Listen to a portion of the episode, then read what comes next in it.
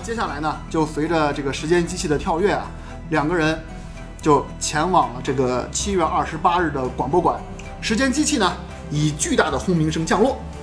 从现在开始呢，我们要和开篇咱们第一期节目开始一样，进行密集的伏笔回收。好首先呢，在这里我们先知道了，啊，首先在这里大家可以先听一下我们节目的第一期，如果忘了的话，再听一下第一期啊。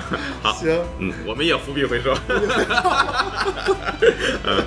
那么先说这一块儿，我们现在就知道了，当时胸针不是听到了一个像是什么东西轰鸣声吗？对，那怎么回事儿？那就是这个。这个时间机器着陆的声音。而且凌雨就在楼楼梯口那个地方，嗯就阻挡着这个当前这个时间线上那个要来看热闹的那个小胸针，小呃胸针对，同时也嘱咐这个老胸针说你你你千万不要和这个时代的自己接触，啊，哎、避免引发严重的这个时间悖论。然后呢，两个人对了一下表，就开始这个分头行动了。好，胸针啊，回忆着之前的这个经历呢，就朝着这个助手死亡的这个方向就走过去了。同时，他是尽力躲避着这条世界线上的这个时间线上的这个自己和马尤里，因为他只关心看那两个人去了，就不小心被其他人碰到。当他注意到自己遇上的这个人是谁的时候呢，他脱口而出了一个名字：克里斯，木赖红利七。看到了马上就要死去的助手。对，他在这个时候还没有死嘛，就他一下难以控制的上前就去触碰这个自己已经思念已久的这个助手，嗯，是口中这个颤抖着说着这个含混不清的话语，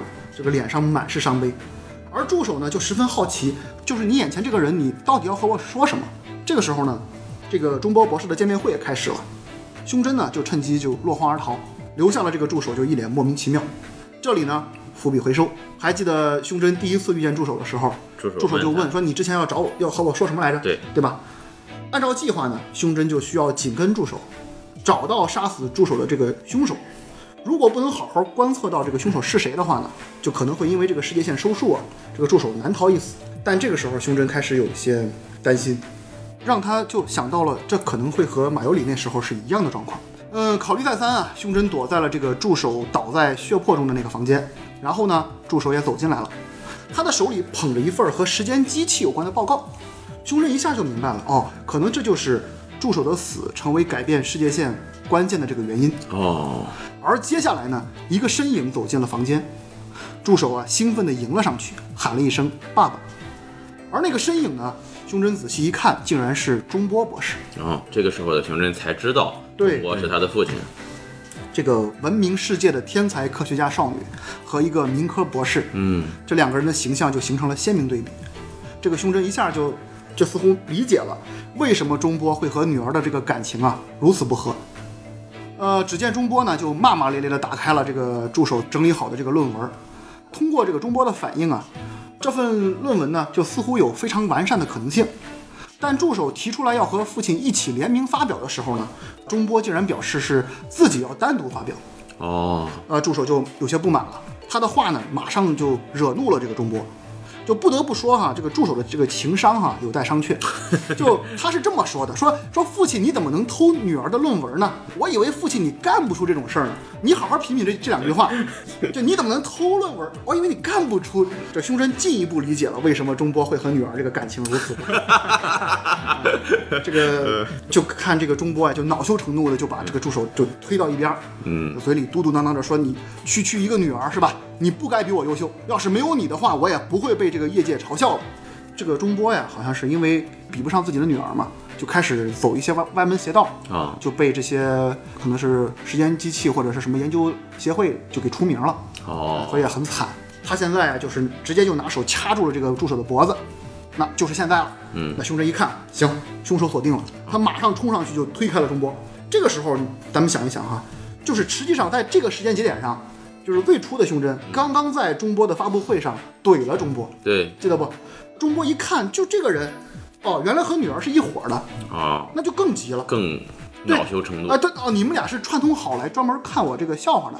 那失去理智的中波呢，就一下就拔出了一把这个折叠刀，然后就和胸针这一一番搏斗啊。之后呢，这个折叠刀啊就掉在了地上，胸针就赶紧把它捡起来了。那一看打不过胸针呢，这个中波扭头就继续掐这个助手，用这个来想要挟胸针。嗯，那胸针一想，没有时间犹豫了，我得不管怎么样，我赶紧收拾掉这个禽兽一样的这个父亲，嗯他举着刀就朝着这个钟波的这个后背就捅了过去。嗯，可就在他马上捅中钟波的这一瞬间，那个被父亲压在墙边的这个助手啊，却突然把父亲推开了。胸针手中的刀呢，就正中了助手的心脏。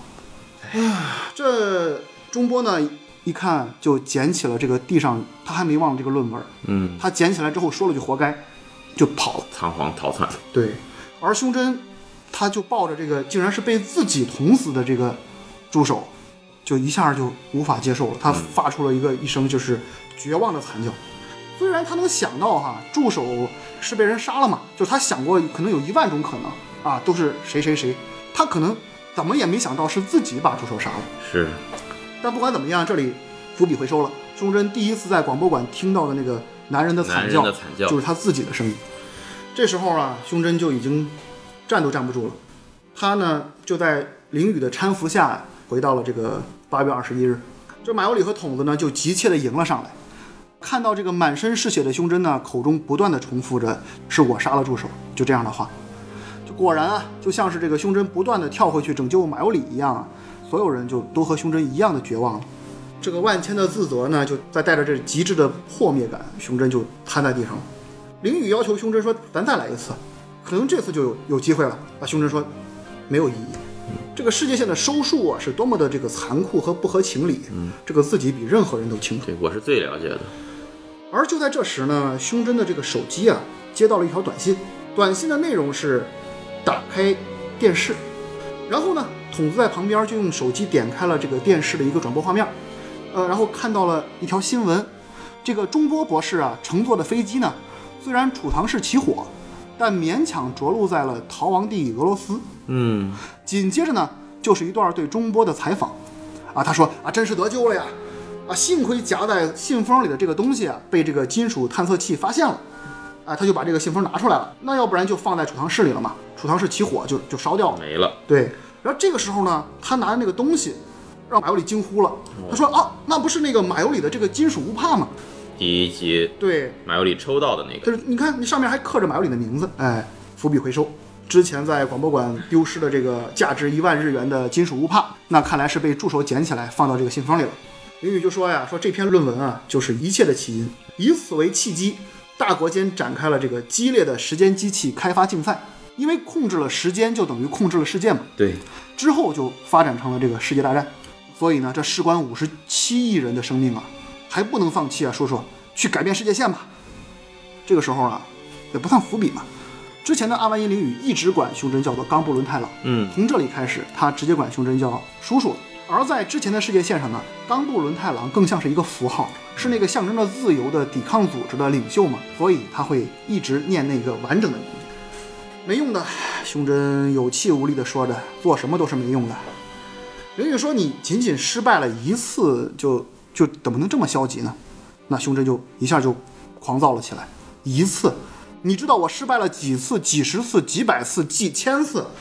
就这个时间的轮回有多么不合理，我已经不用再去证明了。然后前方他等待着自己的那那些残酷的结局，我也不想再去见证了，我已经累了。然后胸针就蹒跚着就准备离开了嘛。他的面前呢，马尤里迎了上来。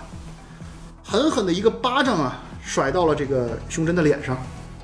这是一个跟他之前的形象完全反差特别大的一个状态。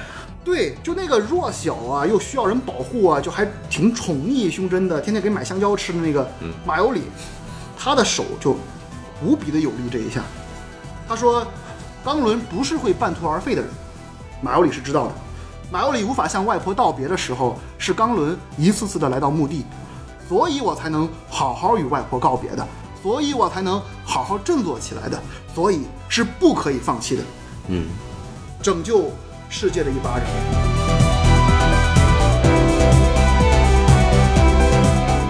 在另外的故事里，我们也许会有一些别的东西要讲，这里先不提了。好，就在这时候呢，凌雨突然说了这么一句话，意味深长。七月二十八日的那一天，叔叔，你收到过一条彩信，对吧？现在的话，应该可以看了。哦，在拯救木赖红利期的过程中失败了一次的话，这里啊，那就是一条史诗级的伏笔回回收嗯，胸针啊，惊讶地望着林雨，二灵语解释说，这一切都是作战计划的一部分，哦，包括这一次的失败。都是为了让叔叔能够观看这条视频短信。好，那么接下来呢，恐怕就是这部动画最精彩也是最激动人心的高潮了。嗯。我们还记得第一集的时候，当时胸针收到了一条彩信，对发现那个视频解释了彩信是什啊么东西。对对，对，打开发现看不了 啊，呃，这里我们也说一个小细节，呃咱们一直在用短信、彩信这些大家比较好理解的方式来嗯形容，其实在日本他们都是邮件儿。啊，对，据我的了解是日本不同运营商之间的手机是不能互发短信的。是？是吗？哦，这个我还真不知道。是他为他们为什么一直发邮件？就是我是移动的，我只能给移动发短信。哦这样哎，我不能给联通的发短哦信。哦哦，但日本的运营商又非常多，哦所以说他们之间想互相联系，最方便的方式还是电子邮件。邮件啊，哦对对，被科普了啊！你看听节目长知识。知识，听了六期，长了一点知识。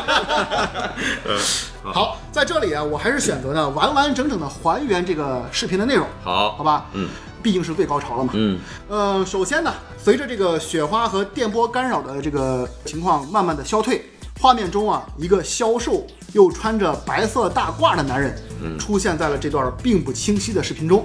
他远远地背对着屏幕，用一种沧桑、成熟、自信又很熟悉的声线说出了这样的话：“初次见面呢，十五年前的我。”你打开了这封邮件，就意味着你在拯救助手的路上失败了吧？很痛苦吧？但是这份痛苦却给予了我信念，所以绝不能把它当做没有发生过的事。我们还记不记得，就是每一次地面要取消的时候啊，所有的同伴都会问胸针这么一个问题：是不是回到了之前的世界线，我们所经历的一切就都会变成没有发生过的样子？唉，那么回到视频里。视频中那个自称是未来的冈部伦太郎的男人继续说道：“现在啊，终于可以进入真正的最终作战计划了，拯救木赖红利七，进入命运石之门的计划。条件有两个，一是中波带往俄罗斯的论文，让他从世界上消失；第二就是回避木赖红利七的死。”胸针心想：“你这不是废话吗？我要能做到，本来就要干这个对事儿，。那还用你说吗？嗯没错，在世界线的收束下，要做到这一点几乎是不可能的。但我还是直说了，拯救木赖红利七是可以做到的，只不过之前的方法用错了。仔细听着，不能改变过去的既定事实，不能让你最初看到的事情消失。一旦改变了过去，就会失去一切。回忆你在阿尔法世界线所经历的一切吧，虽然只有短暂的三周，但你却拥有了和助手在一起的经历。和助手一起为了拯救马尤里，牺牲了无数的羁绊和回忆，不断挣扎的经历，不能浪费你这三周的世界线漂流，这一切绝不能当做没发生过的事。再次强调这句话，嗯，在这里啊，就整个故事的，就是它发生了一个天翻地覆的改变。我们一直看着胸针啊，是为了拯救马尤里，不断的去放弃，不断的让那些无数同伴的回忆羁绊变成没有发生过的事。而在这个时候，你要拯救木赖红利期唯一的手段，则是要让所有世界线上的经历呢，都绝不能变成没有发生过的事。嗯，就这种反转呢，就让那些就像我一样不愿意抛弃同伴，不愿意舍弃回忆，不愿意让所有人的努力都化成泡影的人，这情感就完全爆发了。正因为在无数条世界线旅行过，那个想要拯救木赖红利期的你才会存在于此；那个将一切都奉献给时间机器开发的我才会存在于此。你站着的那个地方，是因为我们想要拯救助手，嗯才能到达的地方。所以呢，去欺骗吧，让过去的自己以为红利期死了，这么一来，过去就不会发生改变。该怎么做？如果是你的话，一定会懂的。顺便说一下，这个时间机器的型号是 C 二零四型，这个首字母的意义不需要我说了吧？你们能知道吧？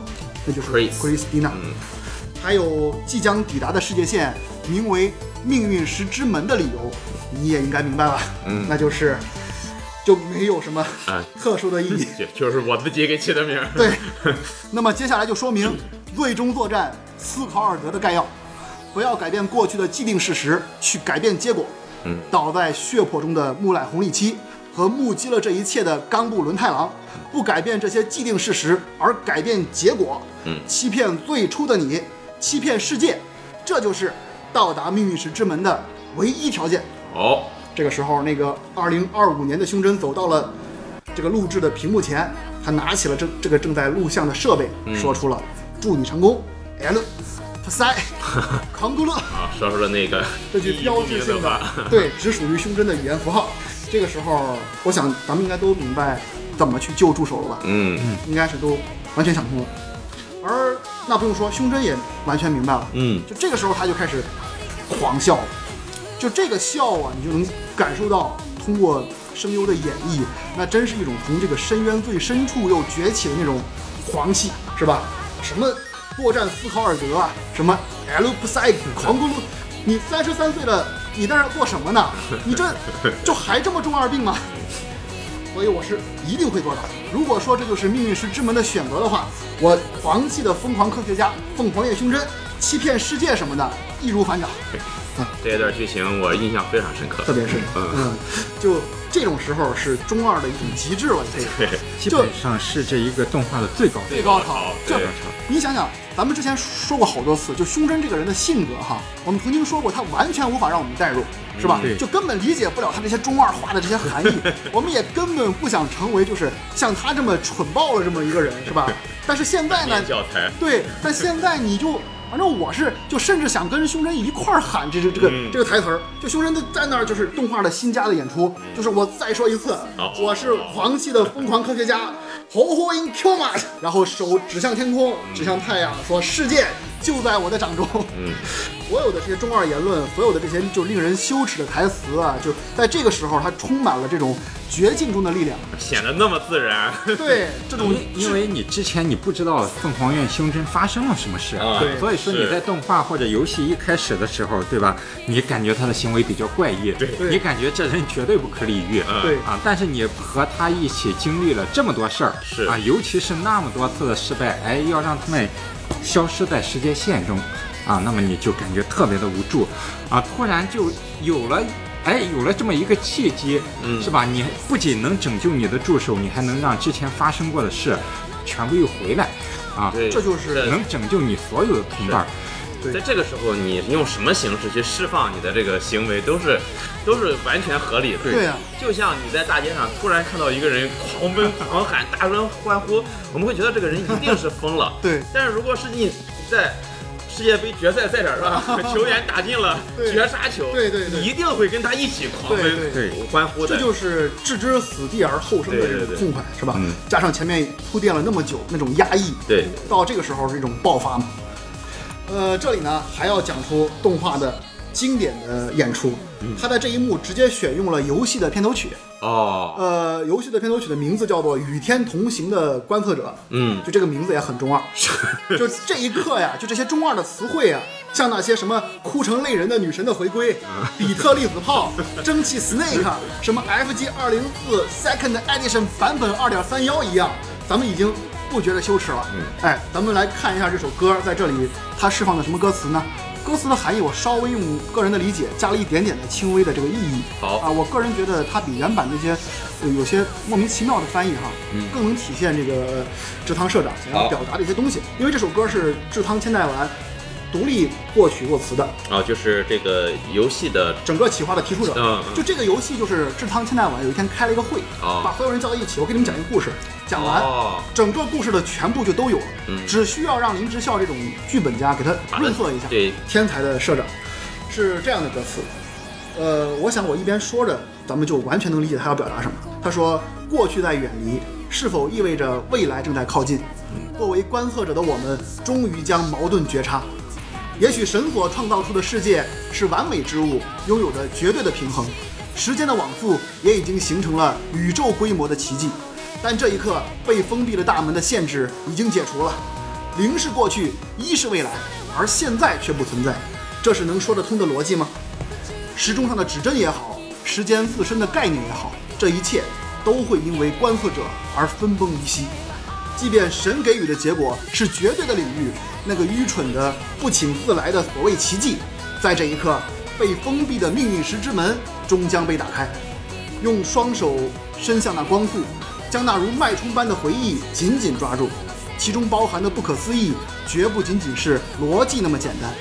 空间依旧被隐藏，理论还在被曲解，但被称为点与点之间的无限，借助欺骗之力，让重生变为可能。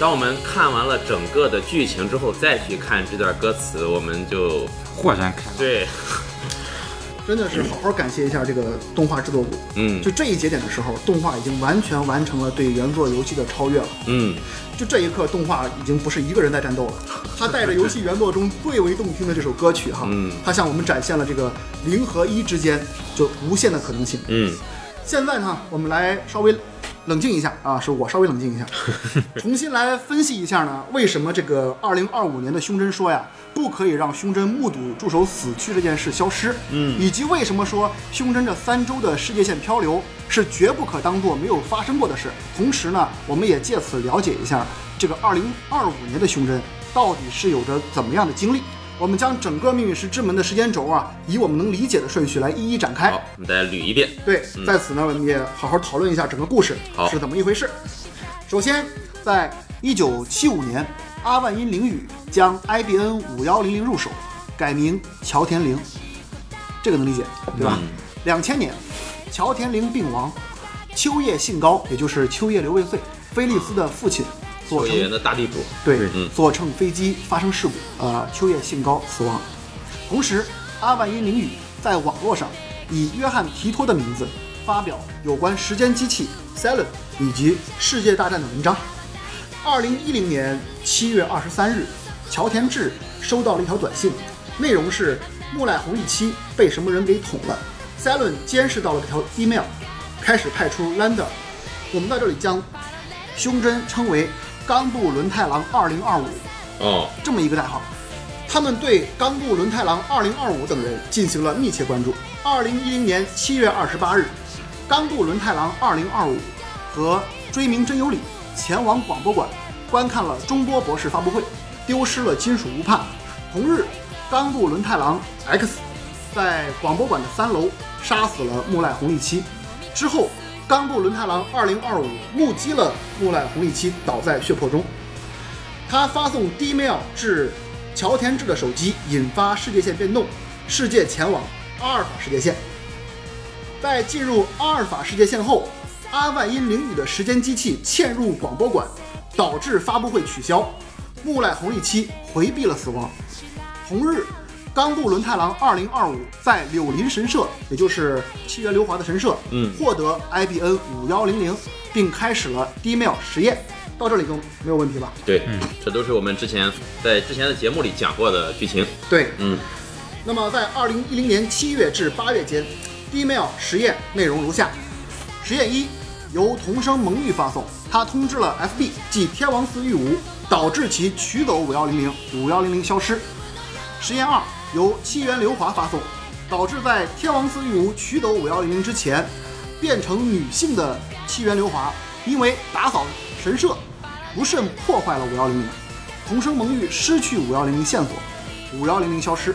也就是说，在这个时候，是因为她变成了女儿身，嗯，好像是有这么一个规定，男人是不能去打扫神社的。哦，那么实验三由秋叶刘未穗发送，导致两千年的秋叶信高为赎回女儿，他不是发了一条这个说自己被绑架了。为赎回女儿变卖了五幺零零，哦，同生蒙玉失去五幺零零线索，五幺零零未放入神社，五幺零零消失。实验四由冈部伦太郎发送，导致阿万因绫羽的时间机器损坏，未能在一九七五年拿到五幺零零。同生蒙玉失去五幺零零线索，秋叶信高未得到五幺零零，五幺零零未放入神社，五幺零零消失。二零一零年八月十三日，木赖红利七开发完毕时间跳跃机器，同生蒙玉带领兰达闯入实验室，追名真由里死亡。同日，冈部伦太郎二零二五开始不断往返于两天之内的时间，最终在阿万因绫羽的帮助下，理解了 IBN 五幺零零的重要性，最终取消实验四，凌雨得以前往1975年并拿回5100。2010年8月14日，追名真由里的死亡推迟一天。冈部伦太郎2025取消实验三，秋叶信高未变卖5100。2010年8月15日，追名真由里的死亡推迟一天。冈部伦太郎2025取消实验二，七原流华未破坏5100。嗯，二零一零年八月十六日，追名真由里的死亡推迟一天。冈部伦太郎二零二五取消实验一，天王寺玉无未能取走五幺零零，五幺零零按之前的传递顺序重新出现在实验室。二零一零年八月十七日，追名真由里的死亡推迟一天。冈部伦太郎二零二五删除第一封 D mail，返回贝塔世界线。木赖红利期确认死亡。二零一零年八月二十一日，电话微波炉（括号暂定）被拆解。阿万因灵雨出现在广播馆，带领冈部伦太郎2025前往七月二十八日。冈部伦太郎2025拯救木赖红利期失败，并失手将其杀死。返回后开始寻找拯救木赖红利期的方法。二零二五年，冈部伦太郎二零二五成功找到拯救木赖红利期的方法，发送 D mail 至现在的冈部伦太郎。至此，因果律完美闭合了。这些就是我们全部在之前的节目中全部讲过的这个发生的事情。对，怎么说呢？可以想象哈，在这一串的世界线漂流之中啊，如果发生了任何变动，让这个冈部伦太郎2025消失，变成冈部伦太郎 X 的话，那么现在的这个冈部伦太郎就会变成冈部伦太郎2025，对吧？嗯，这就是一切的核心和原理。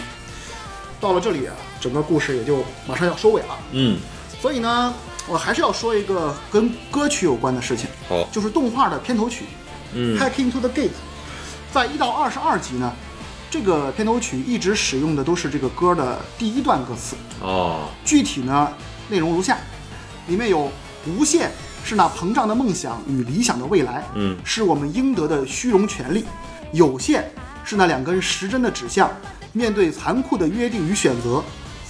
所以现在越过每一秒的世界线，只因想要守护你的笑容，于是又在堕入没有悲伤的时间回流，孤独的观测者逐渐被吞噬。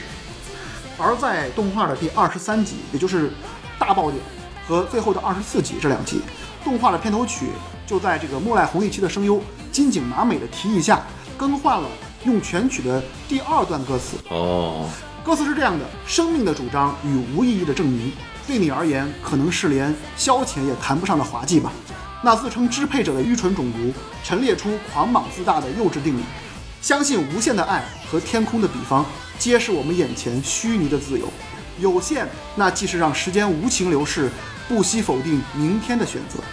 最后的高潮呢，则是点睛之笔，几度闪耀的日子与同伴的约定，不能就这样当做没有发生过的事。为此，面对欺骗时间所留下的装置，孤独的观测者不会再迷惘。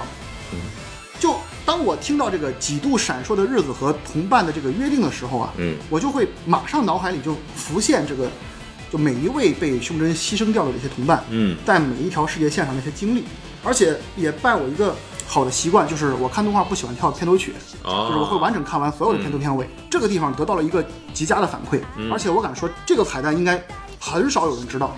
在动画的这个片头，随着这个高潮到了几度闪耀的日子与同伴的约定的时候，那个画面是助手伸出右手，随着这个钟表的那个表盘转了一圈，嗯然后开始不停的闪现无数的幻影，助手的幻影。在这个无数的幻影，也就对应了这个无数的世界线嘛。就在这个地方，动画开始插入帧，好，一闪而过的几个帧就是灵雨、刘华子、菲利斯和蒙玉的画面，哦，只有这个地方插入了这几帧。我专门仔细的回看了，就确实是一个彩蛋。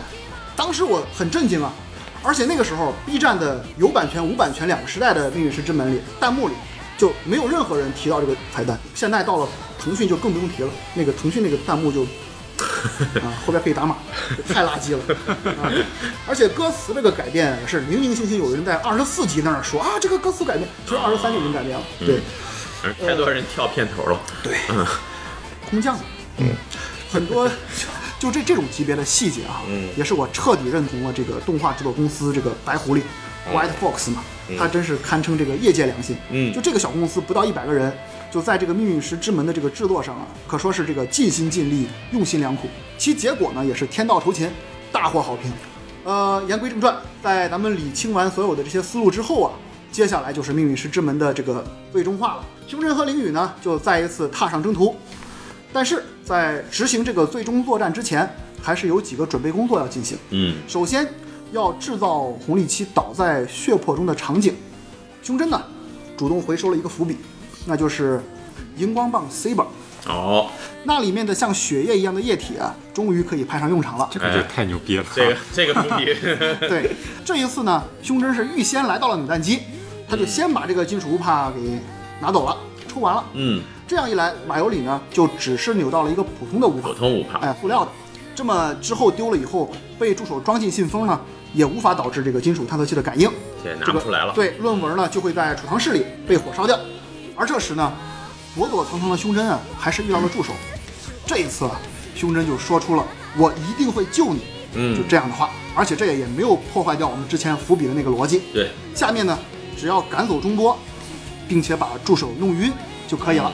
就在这一次中波博士对助手要打助手的时候，这个胸针就大喊着那些中二台词，就冲出来了，开始嘲讽、吸仇恨。哎，这个面对中波再一次这个拔出的刀子，胸针就狂笑了起来。这个时候真是酣畅淋漓，就用极度狂妄的语言去刺激着这个中波，说你这样的家伙是杀不死我的。哎，这个时候呢，这个失去理智的中波呀，就将刀一下就捅进了这个胸针的肋部。之后啊，在浑身是血这个胸针这个恐吓下，就吓跑了，拿着论文就就跑了。嗯，助手呢就吓坏了，赶紧就想叫救护车，结果这一声电击，哔哩哔哩，这个胸针就强忍疼痛啊，就抱住了这个倒下的助手。他说：“我说过了吧，我一定会救你的。”把助手放到地上之后呢，这个作战计划就只差了那一团血浆了。然而这时呢，胸针发现这个荧光棒 Saber 里的液体呢，它一打开一看都干住了。太不 靠谱了。呃，都都到这里了，就因为这个功亏一篑吗？但其实这个时候胸针就就毫不犹豫了，他直接就把手就塞进了刚才被捅的那个伤口，然后用力的向两边撕裂，同样是一声撕心裂肺的惨叫。哎，还原伏笔，鲜血满地，这最后的一片拼图也就完成了。即便是这样，还是不放心就这么走。胸针啊，就拉着林雨说：“再看一下。”结果呢，就望着不远处，就那个还不知道前方是怎样艰难命运的那个冈部伦太郎，嗯，就来到了助手倒下的地方。胸针呢，就默默地在心里说道：“加油啊！接下来将是你人生中最漫长也是最重要的三个星期了。”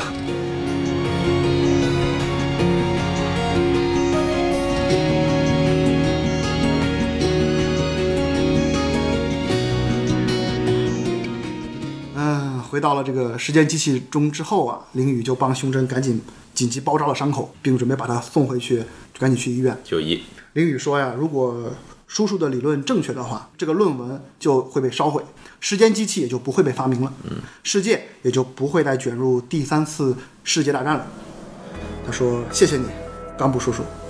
如果世界回到了正轨，我们就在七年之后的未来再见吧。”这个时候呢，游戏的唯一的 true ending 真结局的这个片尾曲啊，《Another Heaven》响起来了。嗯，新闻里呢，我们就看到了中国博士因为论文烧毁被俄罗斯遣送回国 那狼狈的表情。嗯，这个时候是用了马尤里的视角，马哦，尤里呢来到医院，想要探望受伤的胸针，嗯，却发现胸针已经出院了。他一路去寻找胸针，却在这一路上呢，用他的视角为我们展开了一个又一个羁绊的延伸。在柳林神社，七元流华向马尤里拿出了一个胸章，告诉他这是胸针留给自己的，嗯实验室成员零零六的证明。刘华子很好奇啊，他问胸针自己是什么时候成为实验室成员的呢？胸针说。这也许就要追溯到前世了吧。在女仆咖啡厅，马奥里看到菲利斯拿出了实验室成员零零七的胸章，听起来他和胸针依然在和邪恶的黑暗势力进行着中二又羞耻的战斗。在这个显像馆工坊，马尤里呢遇到了一位新的打工妹，好，名叫彭生蒙玉，她的胸前呢也别着实验室成员零零五的胸章。虽然素未谋面，但马尤里还是热情的和蒙玉握手，而蒙玉的脸上呢，也露出了惊讶又感激的笑容，意味深长。听天王寺说呀，胸针那家伙还准备跟我这个漂亮店员搭讪呢。蒙玉对他深深的鞠了一躬，还说了一句谢谢。那个家伙就好像非常满足的离开了。回到研究所之后呢，马尤里在筒子那里看到了属于自己的零零二，嗯和筒子的零零三的勋章。这时呢，马尤里和筒子就研究起了这勋章上刻下的字母 O S H M K U F A 这么一串字母的含义。O 呢，就是奥卡贝林泰洛，冈部伦太郎。S 就是西南马尤里，哦，追名真由里。追名真由里。H 就是哈西达塔鲁，桥田智。嗯 M 是谁呢？而 K 是 Kiri Moika，同声蒙玉。U 是乌鲁西巴拉卢卡，七元流华。嗯 F 就是菲利斯，菲利斯喵喵，秋叶流月岁。嗯，后面这个 A 又是谁呢？啊，筒子说这个 A 呀、这个八号的这个胸章呢，嗯他说得先放在这儿，等到七年以后啊，啊，他就会出现了。孔子笑着说：“这七年以后可真是难以想象啊。嗯马尤里呢也笑了起来，说：“嗯，但是实验室是不会变的，lab 是不会变的，嗯不管多少年过去，永远都不会变。而这个屏幕呢，也定格在了这个零零八的这个勋章上。我们都知道那个 A 的含义就是阿玛内嗯苏子哈，八万英灵语啊。嗯胸针呢就一个人走在了秋叶原的街头，心中翻涌着万千的思绪与回忆。这个时候的你在哪里呢？在美国的研究所写着论文吗？还在为父亲的事而烦恼吗？我和你一起经历的那三个星期，你应该是完全不记得了吧？但是这样就好。你现在在某个地方呼吸着、生活着，为了什么拼命思考和努力着。我和你在这个未来完全未知的世界里，在不同的地方生活着，这样就行了。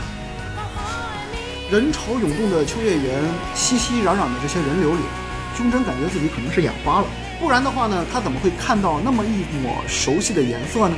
他的目光停下了，那目光的尽头呢，一位红色长发的少女啊，正在朝自己走来。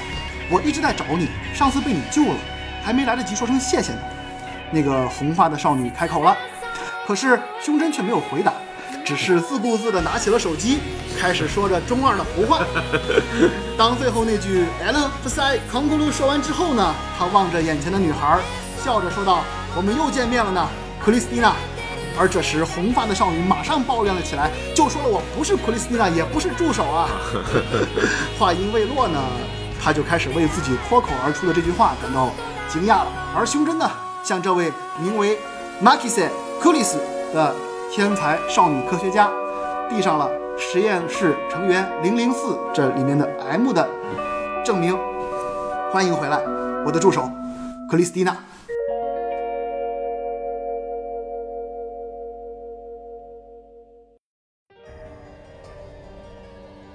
果然啊，呃，每个人啊都是世界线的这个观测者，每个人呢他都不会忘记自己经历的这一切。那无尽的这些既视感、妄想的梦境、不可思议又模糊的记忆，其实就是自己在其他世界线上拼命努力的证明，也说不定吧。未来的事情没有人会知晓，而这就是命运石之门的选择。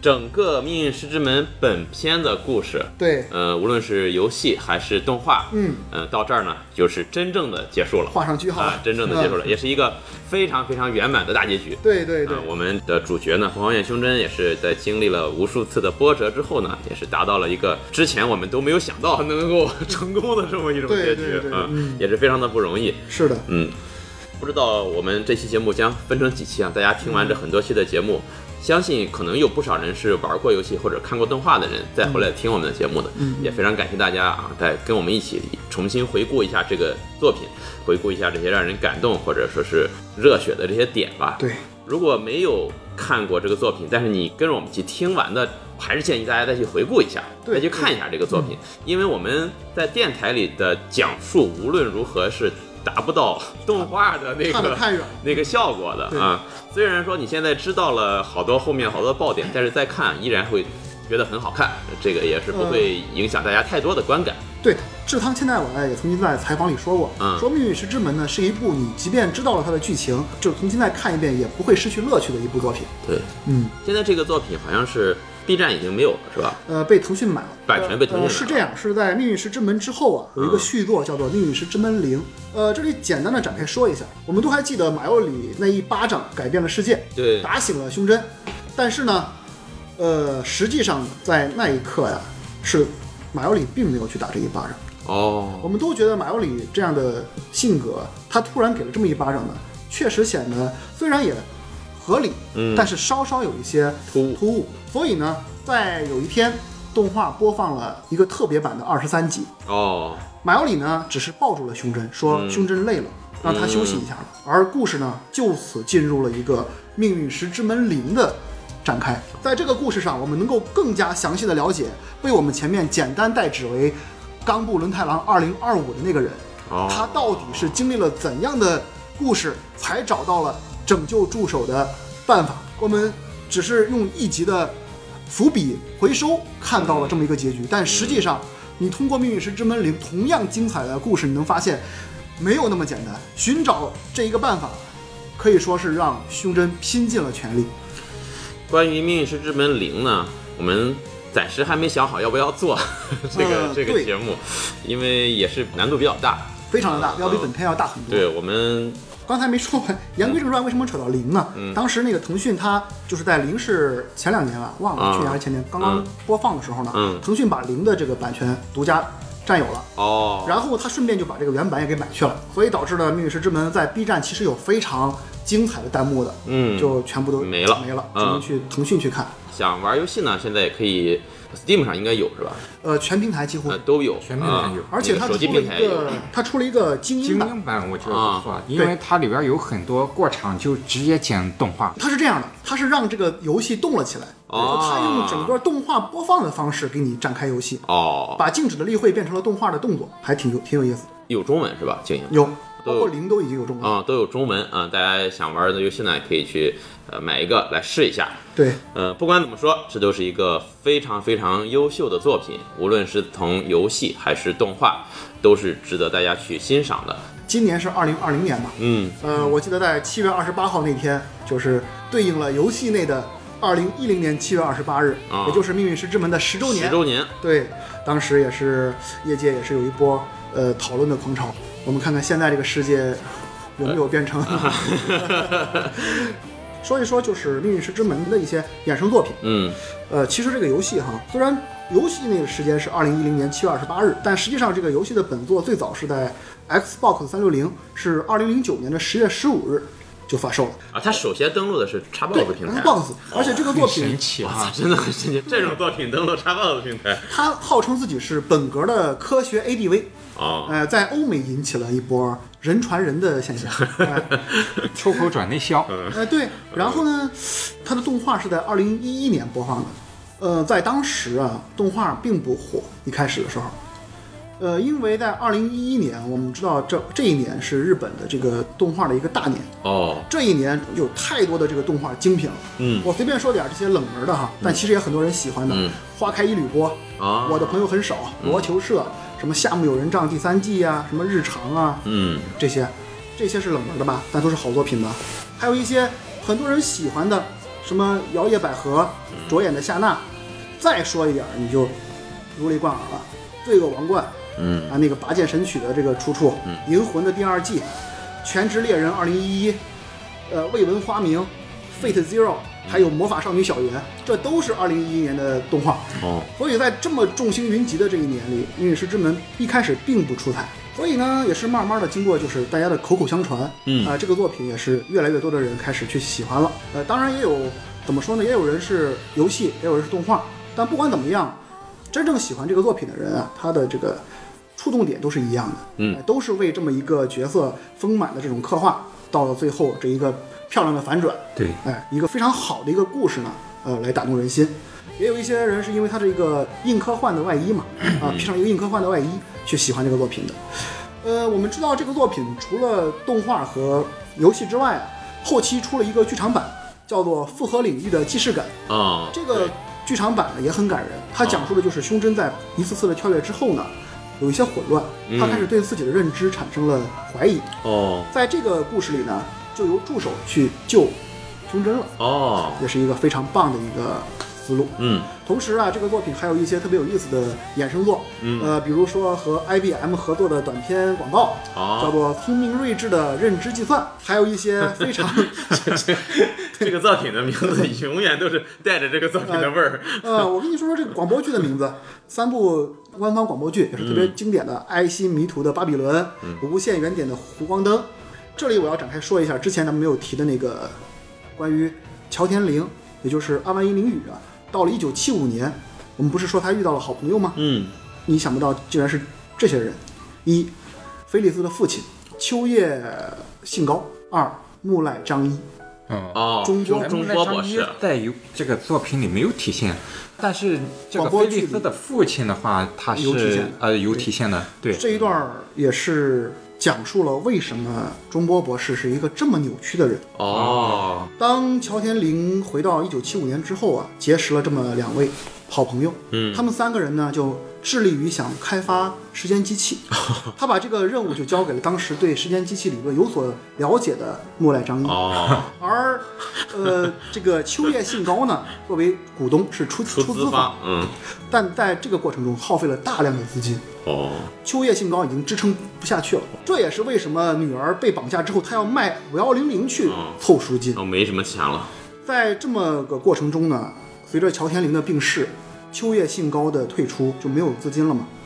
中波一个人还在坚持着开发一个完全未成型的时间机器，哦而在这个过程中，他的女儿还在不断的刺激着他，说你开发的理论不对。在这过程中呢，他一次次的对女儿说出一些伤害的话。嗯广播剧里啊，是菲利斯在家里找到了一一卷录音，嗯他拿给了当时和胸针告别之后的那个助手，他给他听了这一段，是莫奈张一自己的独白。他说林女士已经去世了，信高也走了，那时候他已经飞机失事了，嗯只剩我一个人还在坚持着了。但我无论如何也要把这个时间机器开发出来，哦因为什么呢？那一天应该是我忘记是他的生日还是木兰红利七的生日了。嗯女儿可能给他送了个礼物是之类的吧，嗯诸如此类的情节。他对女儿说出了非常伤害他的话。哦他想开发完成时间机器的第一个任务，就是回到自己那一天，对自己说，不要对女儿说出那么过分的话。这是他最后的残存的一点，算是人性吧。嗯嗯，他的这种偏执，对于这个东西的执着，对造成了他的性格的扭曲。对，想想这也是一个闭环，因为他的这种性格导致了当天事件的发生，对才导致了后面这一系列的发生，对才导致了乔田玲回到一九七五年，而乔田玲回到一九七五年交给他的任务，才导致了后面的这一切，对吧这一？切都是命运使然。就就归根结底就这一句嘛。对，呃，广播剧的这一段非常的感人，在助手被胸针告别之后，他认为自己已经不被任何人所需要了。啊，世界不需要他，胸针不需要他，自己的父亲不需要他，所以他觉得自己已经没有任何意义了。嗯而这个时候，菲利斯不断的拉着他说：“你不要放弃啊！”然后助手说：“你懂什么？”说：“我和我父亲的事儿，你懂什么？”嗯，菲利斯说：“我懂，因哦，为我给我父亲发的最后一条短信，嗯是我最讨厌父亲了。”是，那么在听完了这段录音之后呢，助手想通了，说无论如何，虽然我没有时间机器了，但我有一部向着未来的时间机器。他急急忙忙跑回了研究所，嗯，对着胸针说出了那一句虽然没有传达到的那句话。哦，而这一段呢，在《命运石之门零》里还有更好的诠释。第二部广播剧《无限原点的湖光灯》讲述了追名真由里是如何拯救世界的那一巴掌的。哦，这个湖光灯的整个展开，也就是《命运石之门零》的一个主体的概念，这里就不多说了。好，除此之外呢，《命运石之门》还有一些非常有趣的东西，比如说舞台剧。这个舞台剧非常的精彩，可以说啊，你难以想象打破次元壁的这种方式啊、让你感觉嗯还是可以的。嗯，因为一些这些演员啊也是非常的投入。这个当时扮演胸针的人叫渡边大辅嘛，嗯、他也是非常日本非常有人气的一个舞台剧演员。还有一些这个像游戏，呃，游戏就不多说了，游戏出了一个后宫向的纯后宫向的《命运石之门》的这个外传，嗯叫做《比翼恋里》的什么来着？哦，对 不好意思啊，这个记不清了啊。我我有印象这个。对，漫画呀，那就太多了。漫画和小说呢，就不再呃展开说了，因为非常非常的多嘛。希望大家有有时间的话呢，可以到网上找一找这些资源。在这个网上有一个百度贴吧是《命运石之门八》，它里面的吧主也详细整理了所有的这些衍生资料，哦，哎、可以从那里看一下。你像我是之前看过剧集，不过也忘了差不多了 啊，相当于这次又重新再回顾了一下这个故事，听上去还是很让人心潮澎湃的。对，嗯，不管怎么样，这个作品的剧情对于人物的刻画，对于感情的把握，我觉得无论是游戏还是动画，编剧都是功力是十分了得，能够完全抓住这个观众和玩家的这个心理状态的起伏。对对对，嗯，这也是我们为什么真的二次元节目上来就选择了一个其实是比较难讲的啊这么一个、对 一个东西。这个作品，说实话，志仓千代丸做完这个作品之后，嗯他自己也无法超越这个作品。哦，他后续的所有企划都比《命运石之门》要差很多。你要知道，这个作品他自己一个人一手打造的嘛，加上剧本家林之孝也是非常棒的一个剧本家，谱写了很多这些精彩的一些感情渲染，像这个大段大段的这些心理独白，嗯是吧？这些感人的台词。但是像《命运石》这么完备的一个故事，嗯因为《命运石之门》实际上是这志仓千代丸提出的科学 ADV 的三部曲的第二部，哦，之前还有前面一部叫做《混沌头脑》吧，还有个混沌之子是吧？呃，那个就是后来的了。第三部呃，第一部是《混沌头脑》啊，第二部是《命运石之门》，第三部是《机器人笔记》，之后又出了一部这个也是这个同系列衍生后的这个《混沌之子》，《混沌之子》也很精彩，但照着《命运石之门》的话，有一定差距。有趣的就是这些东西啊。呃，你比如说你玩《混沌之子》的时候，你会突然在里面在网上聊天，碰到一个叫猎物贩和龟波公的人，还会碰到筒子给你开发了一个什么东西，哦就这种小剧情，嗯，挺有意思的。行，那接下来真的二次元节目还会讲哪些作品，我们也还一时没有想好 对。我们可能还是会找一些相对比较熟悉的吧。咱还是找点这个观众感兴趣的，对是吧？嗯，如果大家有什么想听到什么作品，可以跟我们联系，给我们留言。嗯、也感谢这么多期以来一直观众的陪伴。对你们听到的这每一期节目都不是没有意义的。这个观众还挺宽容的，我觉得，嗯，那就不再多说了，也感谢背影，感谢胸针啊，这么多期的这个讲述，呃，也感谢大家的收听，我们就下一期兔子洞电台的节目再见吧，拜拜。拜拜。再见再见。不说一句那个什么？ L 比赛康多了啊，好吧。お祈りをするよそれも愛なのかな太激动了。不，最后真的挺感人。这是很很很棒，这个故事，我在别的作品里很难能见到 没有这么大那种爆点那种酣畅淋漓的。呃，因因为如果就是我来说的话，它是第一开始当一篇科幻去看它，嗯。啊，后来变成了纯爱，啊，最后又变成了热血，对。啊，它掺杂的元素很多，而且就是衔接的非常自然，对，啊。